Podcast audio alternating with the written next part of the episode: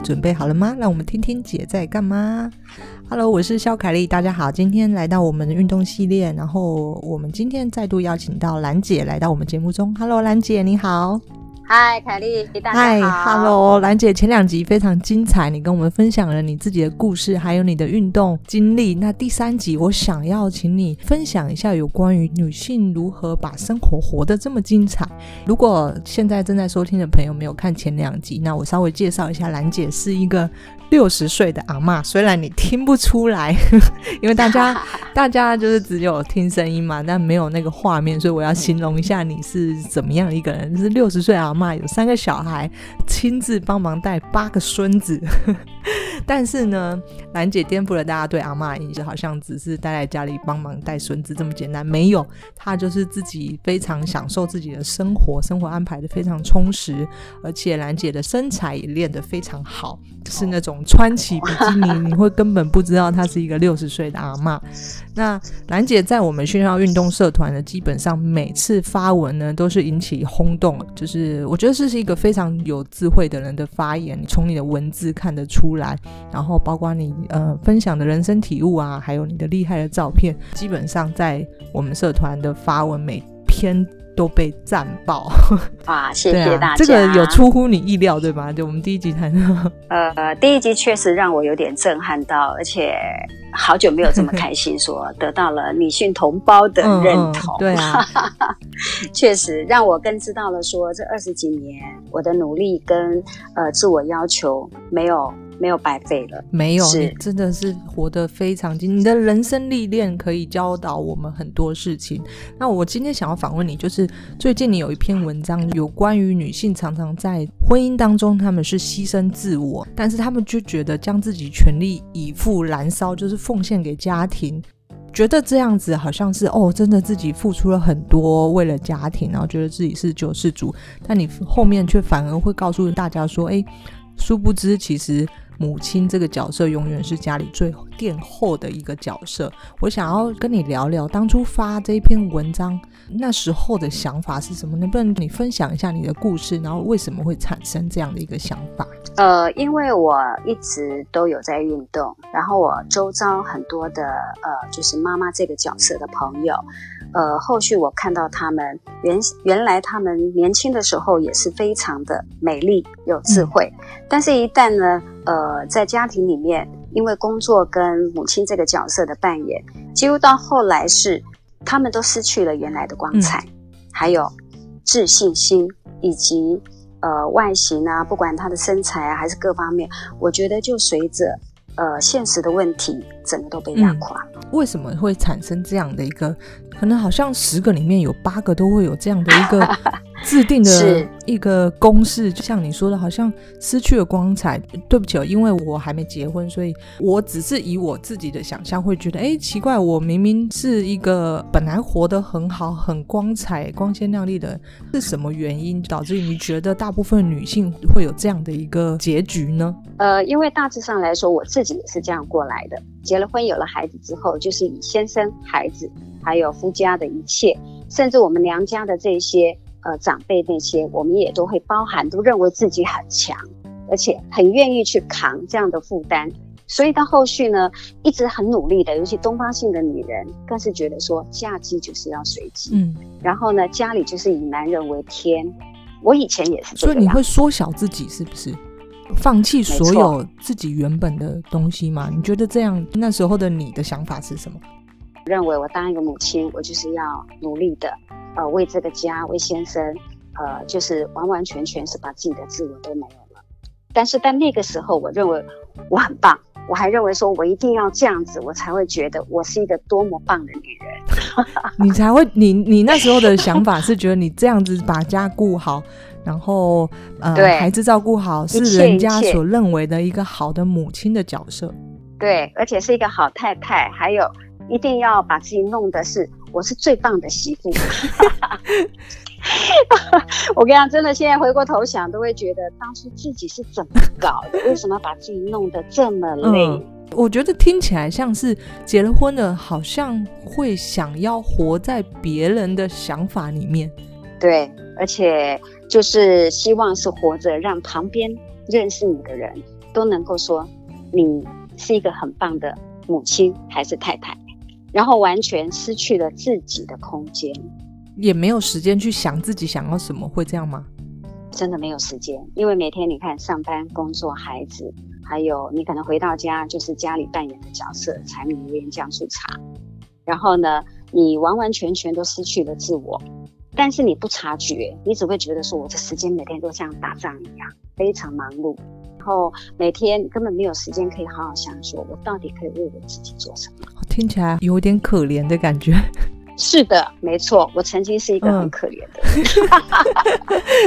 嗯、我现在回过头去想这些事，一直到我得了癌症之后，再加上我开始会把时间空出来。嗯去爬山，还有会四处走走，然后认识了很多爱运动的前辈，跟他们聊天，我才慢慢去感悟到我必须要改变。是因为你看了很多不一样的人？对，几乎在几乎在爬山或者是去游泳的当下，只要有空档，我们一定会跟一些我们看起来觉得说，哎，这人为什么五十几岁、六十岁，他还保持的这么好，而且他的脸上是散发着自信的魅力。嗯你就会察觉说，为什么他们身上给我们的感觉就是豁达、嗯、开朗，你就会知道了这条路是要去走的，要去学习的，是这样子踏出那一步，然后常常跟呃不同呃不同的运动的人聊天，在他们身上你就看到了，原来爱自己就是一定要播出时间，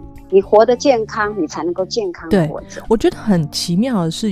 我们说运动的人，其实也是其中一类为自己而活的人。我自己会觉得，每当我遇到这些人，我会觉得他们的他们的笑容很漂亮，很自然。就是这个不是是这个不是好像我们所说的走在东区那些很辣、很火辣、外表弄得很好的那种，这个美是完全不一样的。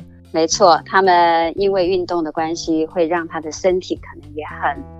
快活，还有能够有快乐的吗啡，所以你会发现他们不需要很精装的外装，但是他身上散发出来的那种快乐的感受，是你用钱买不到的。对，这是一个很奇妙，就是当人呃好像被这些生活给推着前进，你可能因为工作，因为家庭，然后你已经疲乏了。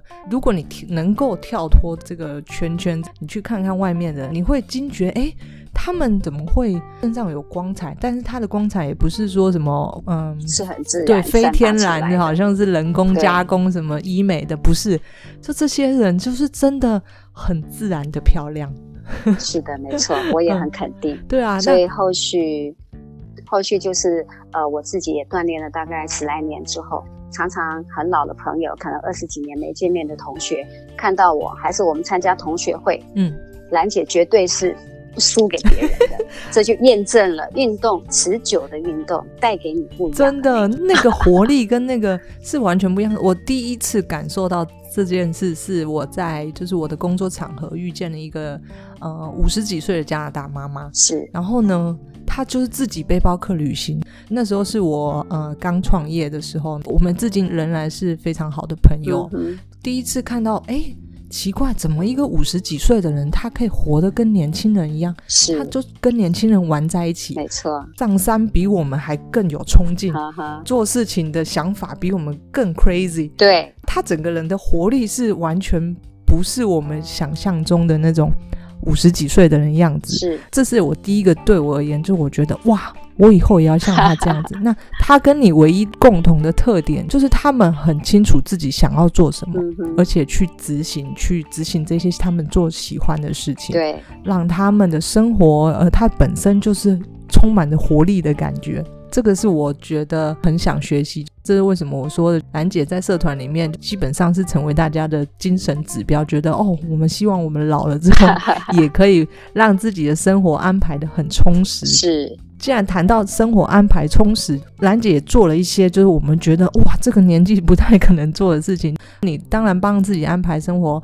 呃，运动啊，或者是有很多事情在做。那其中一个我很好奇的是，你居然还去参加了这个我们所谓的二二六超级马拉松。呃，对。二二六他是超级铁人，就是在铁人的这个三项里面，它算是最困难的那个阶段。你在一天的十七个小时之内，你要完成两百二十六公里。那当时候参加这个是什么因缘际会呢？嗯，因为我退休了七年，然后我本身游泳的部分，大概出去比赛，我还蛮幸运的。因为我们家就住游泳池旁边，所以我们一家人，连我的小孩，他们都参加亚运比赛。嗯。我们在这个部分是让我们呃得到了许多的自己的快乐以及成就感。所以后来我先生就非常的大力。去 push 我说，哎，你应该参加超级铁人，所以我是呃直接就是跳街标铁一场，大概四年前标准铁是五一点五，然后前两年我就直接跳二二六了。那我记得那时候要参加这个超级铁人的时候，连我的儿子他们都亏我，他说妈，你都没练，你哦，你一定会温戏耶，你知道？我儿子在亏我，我跟他说还要练什么练？我每天都在运动，我也很自私，因为我的心态是。我这个年岁了，我有去 follow 过了。这个年岁五十五到五十九岁参赛的人太少了，因为超级铁人他先要有一个三千八开放性水域，对，然后呢，你还得再骑一百八十公里，后续最后你要再跑一支全马。所以那时候我儿子一直觉得说，你干嘛要浪费那个钱？可是，在我的感受，他觉得你不会完赛，对，因为二二六真的。几乎参加二二六的人，大概平常就要练个半年一年的才会参赛。嗯，那我是比较随波逐流，因为我的心态这几年年轻的时候冲太快了。后来这五六年退休之后，我爬百岳，那一年就爬了大概四十三座，都大众走。那这个大、哦、这个大众走带给我很多的沉潜 以及淡定。因为百岳的行程里，你要重装，还有你完全是有很多可以跟自己对话的空间。在那些百岳的大众走里，我那一年就抓了四十二座。我后续回到回归家庭，你知道我心里有多么的感动吗？因为在你离开了家人，在三千多公尺高的零线上行走，你才知道了说你想念的是什么。嗯。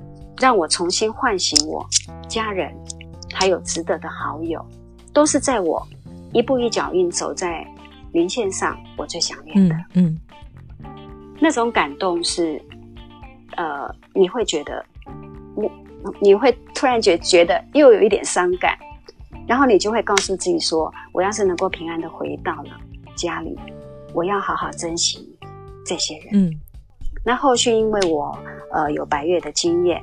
然后又参加呃超级铁人二二六，也都蛮顺利的，因为本身已经有就是基本功都还蛮稳的，虽然我都没练，很混。这真的是单纯百越，你觉得你训练肌力够了，然后游泳是你擅长的，可是骑脚踏车跟尤其是跑马拉松，你之前完全没有哎、欸。呃。因为我是也有，因为我也是因为代打的关系，就是我平常顶多跑了几场的全马，后续南横百 K，因为有伙伴，嗯，可是因为他时间上不 OK，所以我们有一票呃玩越野赛百 K 的好朋友就把我推坑了，说兰姐你跟我们去。我们喜欢你，因为我是一个蛮 nice 的人，而且每次在团队里面，我就是最老那个嘛。嗯、然后平常就最会说说笑笑的人，大概就是就是我了。他就说：“兰、嗯、姐，你跟我们去好吗？因为剩一个礼拜嘛。”他说：“我说啊，我从来都没跑过超过全马。”他说：“没关系，你就跟我们去玩，跑多少算多少。”结果我就这样赶鸭子一上架，就去参加他们百 K 越野赛。对，就那个南横一百公里，结果去的时候就跟着他们跑，然后去参赛的五六个人都没人完赛，结果我竟然能够幸存把它跑完，我也觉得很惊讶。你说跟你一起去的伙伴反而没有完赛？对，因为他们平常就已经练得很勤快，大概是赛事百 K，大概前一年一个月的量都在四百到六百 K。每个月他们都练四百到六百 K，那我是全然不以这个为目标嘛，因为我自己也在学着放慢，还有就是平常心，所以我就这样子去代替别人。第一场百 K 是莫名其妙不小心跑完了，可是这个你过程中你怎么跟自己的意志力战斗呢？因为它不是一个体力的一件事情，它是要跟意志力跟对，你还有身体的续航力负荷。对，因为我我本来要去跑的时候，我有一点担心，后来我就跟一位爬百岳的大哥，他在台湾，他是专门带人家就是玩百的前辈，我就跟他聊天，我说我有朋友，呃，因为有有事，所以他希望我能够跑，帮他代打这个百 K，我有点怕。他说：“阿兰，你怕什么？你重装十八到二十公斤，你都可以爬山，爬七天到八天。你现在在平地跑，你是空着手的。”嗯，他就帮我大概试算了一下，结果他讲了这些话以后，我突然觉得说：“对呀、啊，我在平地我也不需要重装啊，还不需要抖上抖下陡下、啊，然后就这样子囫囵吞枣的，好吧，去吧。”就真的不小心，因为遇到坏。所以你的信念是你觉得，哎、欸，我重装都在走了，那基本上这个只是完全没有是啊，没有负荷的，没错，嗯，就这样子，我觉得就不怕了，就撑过去了、呃。对，后来就连续这个南横第一场，我觉得是侥幸，因为人绝对不要太自得，嗯、也不要认为自己真的很强。对啊，因为南横那些爬高、呃，对，南横那一场在台湾也算是还不错的赛事。那那一场，我觉得每一个朋友都替我好开心，嗯、然后他们都问我说：“为什么你没练可以玩？”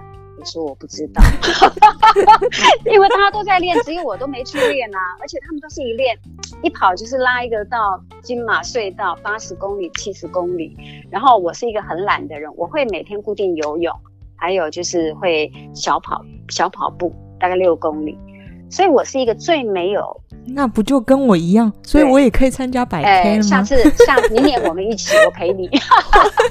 我的天哪，你要推坑我了！我觉得很多赛事，因为我看到很多人都是因为练太多，练到后来真正你要上场的时候就受伤了。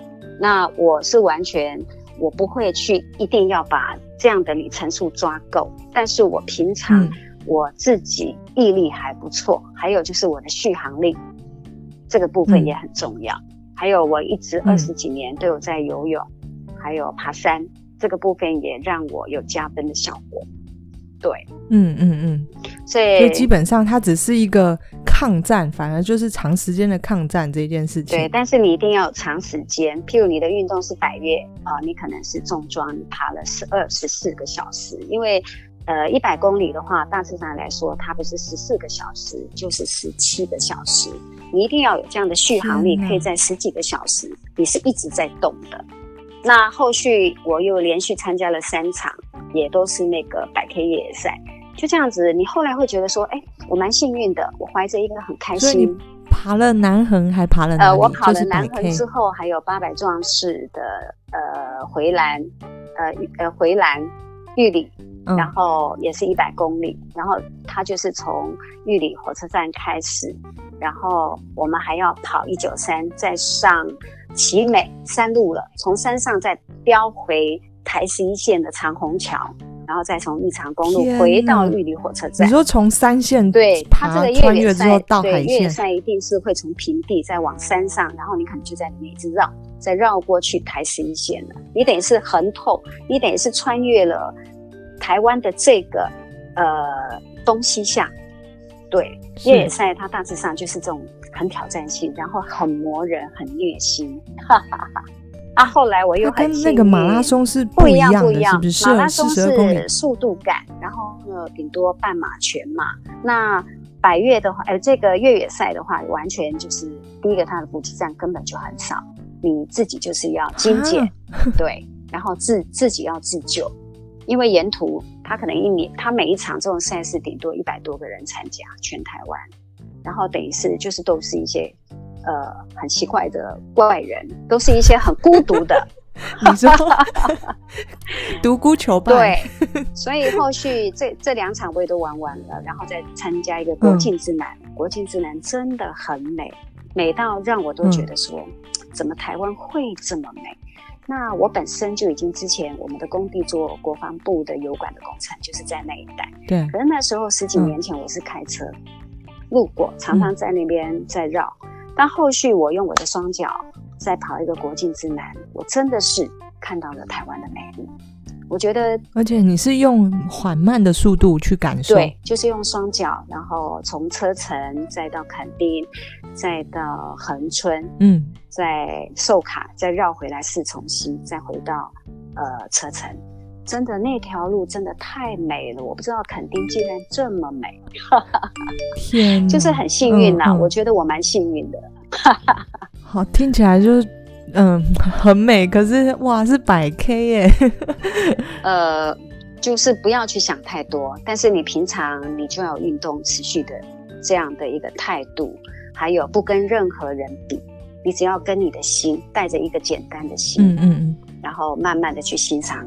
美丽的宝岛风景。百 K 它并不是速度上的压力，它是你内心的持久战。对，然后它也没有所谓的什么像马拉松有什么关门马拉松没有，就是它只是完赛。呃，会你在十四个，有的是十四个小时，它有一个设定一个时间。如果你十四，它可能在你五十公里的时候就会设定一个八个小时或七个小时。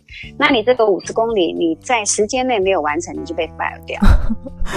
对，所以我们有压力的吗？前五十公里，当然会有压力啊、嗯。但是你就是会感受到，在团队里一百多个人，你自己要去想办法，怎么样跟别人共存。尤其到了大概像冬天，大概在傍晚五点半六点，在山上是整个没有路灯的，你只有头灯，而且那个在山上的蜿蜒的山路里面，根本不会有有什么车祸的。对，那也在训练你的胆量，所以。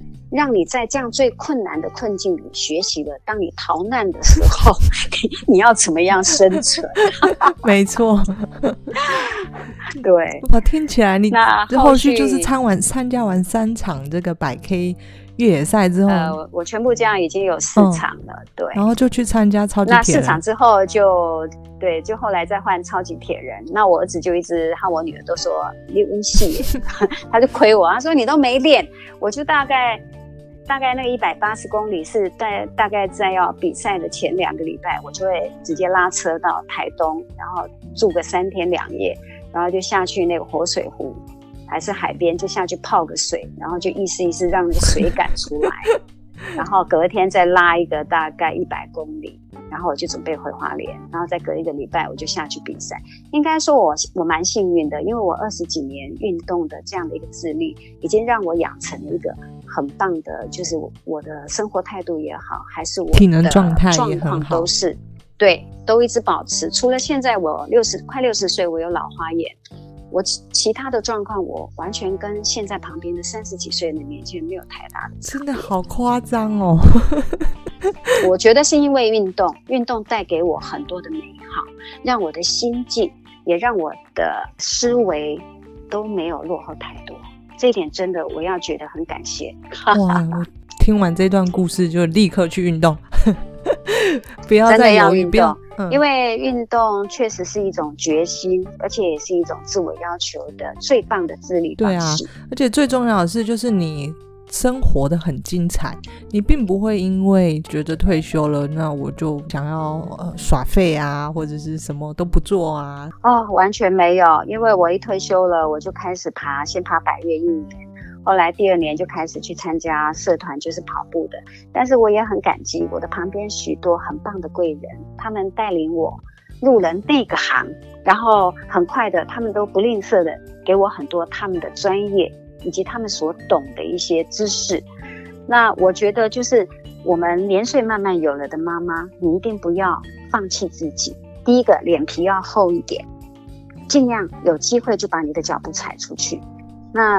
千万不要说年龄有了，有一些人就是养尊处优、倚老卖老，这个态度绝对不要有。你这样出去外面没有三 没有三两天就包回来，这个还蛮重要的。因为我常常遇到很多长辈，他们因为毕竟我们是晚辈，你其实长辈就是有种感受到他，他们会觉得，哎，你怎么好像没有把我放在眼里？那是非常错误的，因为你出来外面的社团、嗯、几乎都是年轻人的天下。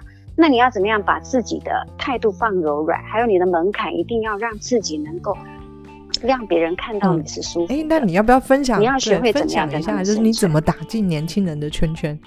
因为你说你参加社团、呃，因为我本身哦，因为我本身平平常我我几乎都是独行侠，嗯、但是后续呢，呃，我就开始爬花莲一个左仓，那个还不错，那个几乎爬百越的人就是会把那个八公里，它陡上陡下的呃程度是哦，我要去，还有进步来回，你下次来我带你去，还有大理大头。对，每天都来回八公里，我先。然后心肺功能有，对，几乎我看蛮多参加全马的女生，嗯、她就是用爬这个八公里，然后她后来我看她全马也都蛮顺，大概五个半六个小时就 over 了，就结束了。所以这个左仓还有枫林步道在花莲，下次你们有机会来，我一定奉陪。好，这个我平常就是靠这两个段落。可是你说你就是独行侠吗？你什么方式打进这群人的圈圈？呃，就是爬山的时候，我都是一个人。然后后来就发现他们会有一些 team，呃，他们可能这个礼拜六、礼拜天，他们就安排在这里跑山。那跑山的过程里面，我就发现说，哎，这些人看起来哇，每个都很利落，一看就是悍将。那就会跟他们聊天，就是他们跑到一个阶段，可能在三公里处会休息，我就会说，哎，请问你们是哪里的团队啊？哇，你们看起来都很像精英组。嗯那些年轻人就很开心，就会说啊，我们是什么社团？嗯，然后我就说哦，那请问你们是什么时候团练？他说呃，我们都礼拜二、礼拜四，还有礼拜六，我们会拉一个长距离。嗯、然后我就说，那请问我可以参加吗？然后里面的年轻的妹啊，就会跟我说可以啊，诶他他那时候还会叫我姐姐，我说你不要叫我姐姐，我应该都比你妈妈还老。他说不会啊，我看你看起来很年轻，因为我们也算背影还可以蒙人的，而且你又没有白头发，就所以基本上骗得过。所以打扮没错，就是我们的呃跟他们沟通的过程、谈话的过程，他们也很舒服，然后我也很开心，嗯嗯嗯就这样子。呃，因缘聚会的，我很快就参与他们礼拜六的团练，然后就开始了我的回不去的人生。所以你就把握每一个，如果你有机会接触到这些年轻人的社团啊，或者是团体，你就会其实自己主动伸出双手去跟他们示好。没错，而且我们几乎就是你在跟这些年轻人在一起，你千万不要倚老卖老，很简单，到里面你就是。只要准备好你的耳朵，还有你的双脚，然后尽量去融入他们的生活。那如果你没有把这个门槛放低的话，其实他们跟我们在一起，我觉得后续我看到了一些跟我一样大概五十几岁的人参与我们的社团，嗯、那他们可能是有一些工作上，他也是算是比较高阶的，他就有那种类似我是比较优秀的那种口气。后来这些人很快就被 就被淘汰掉了，我就更知道了说，嗯，你一定要好好的修炼自己的心跟作为，你才能够活在当下。真的，真的 就是凡事其实我觉得都要有一个谦虚的心，没错，因为没有十全十美的人。好好，呃，你就算在这个领域很厉害，可是你到别的领域，你是当然啦、啊，因为其实高手真的太多了，我们身边。因为多元的运动实在是很不容易。那像我是，呃，我很幸运，是因为我遇到的朋友，他们都是我的贵人。每一个人跟我相处之后，因为我很愿意掏心，还有是就是我很愿意分享。我之前就像我前两集谈到的，我是一个虎妈，然后我对我的先生、对我的孩子都太苛责了。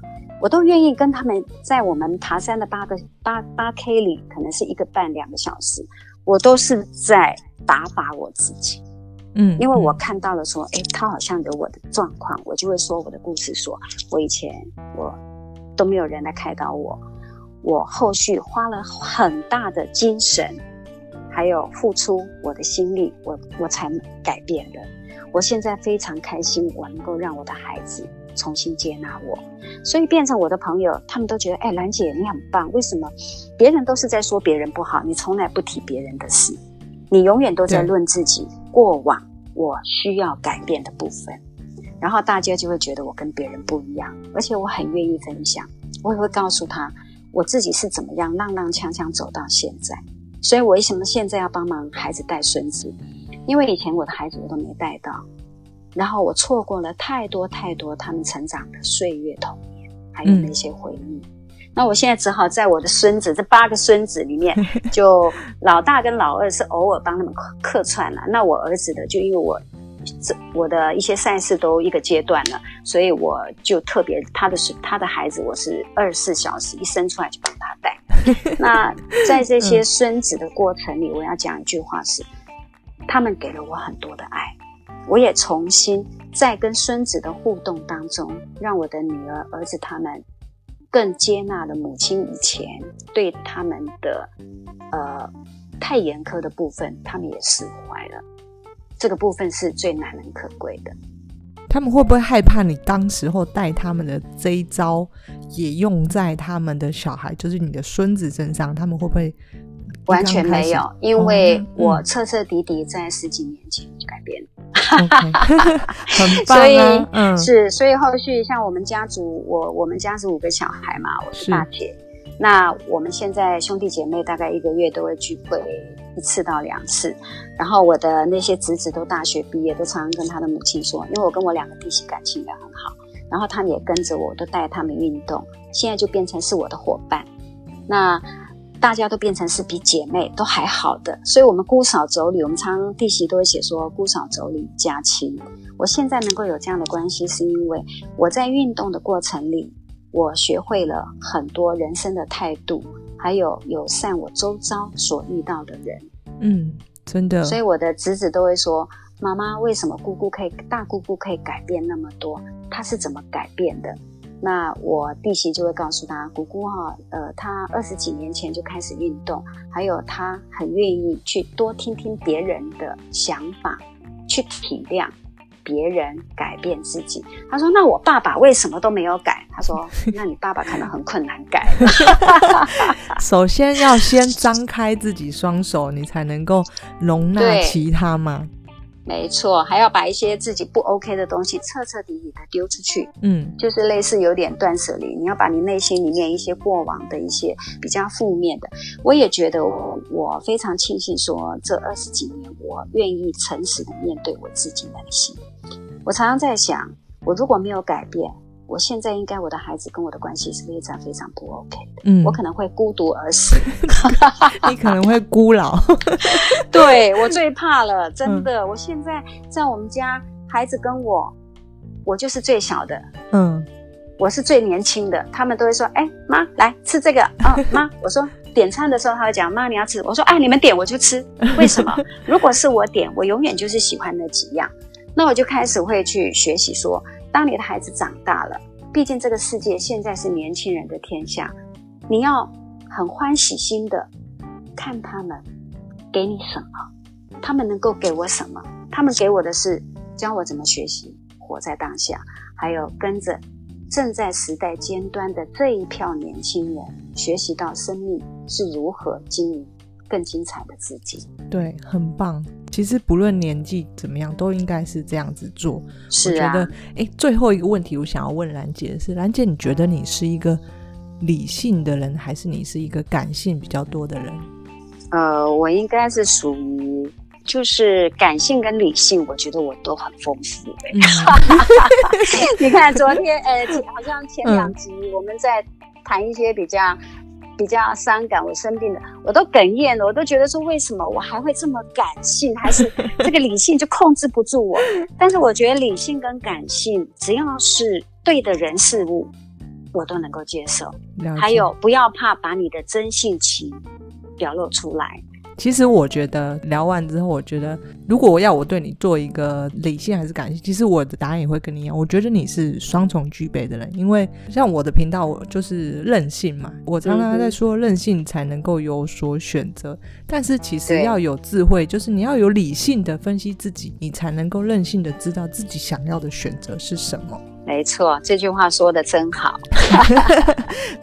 因为你要能够任性嘛，那你要理性的先了解。自己的优缺，还有我们的呃强强项是什么，然后你去做一个很好的调整，那你才能够更理性的去贯彻始终。没错，那这样子的话，嗯、大致上来说，你的生活就大概呃不会有太大的落差。没错，是就会像 你这样生活这么精彩，因为其实你就是因为任性的去选择，知道自己是要干嘛，你愿意踏出这一步。其实不管未来怎么样，谁知道未来怎么样？但是至少你踏出这一步了。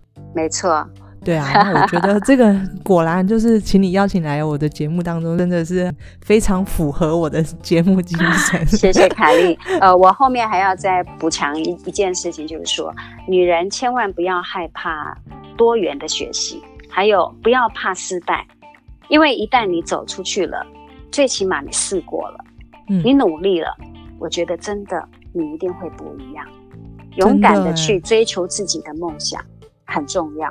嗯，而且我觉得那个那一点点的勇敢，其实对女性就有很大的改变了。当然，嗯，我觉得你你那一点的勇敢，你惊艳到你的枕边人，或者惊艳到你的孩子，哎，看不出来你也敢去做这个，就是这是这是很大的转变。我觉得是的，大家可以去试试看，就不要害怕，不要 害怕改变这件事情。对，就就是你要改变，你有勇气改变，你就会看到不一样的自己。那如果你永远不改变的话，你就永远只是活在原来的样子而已。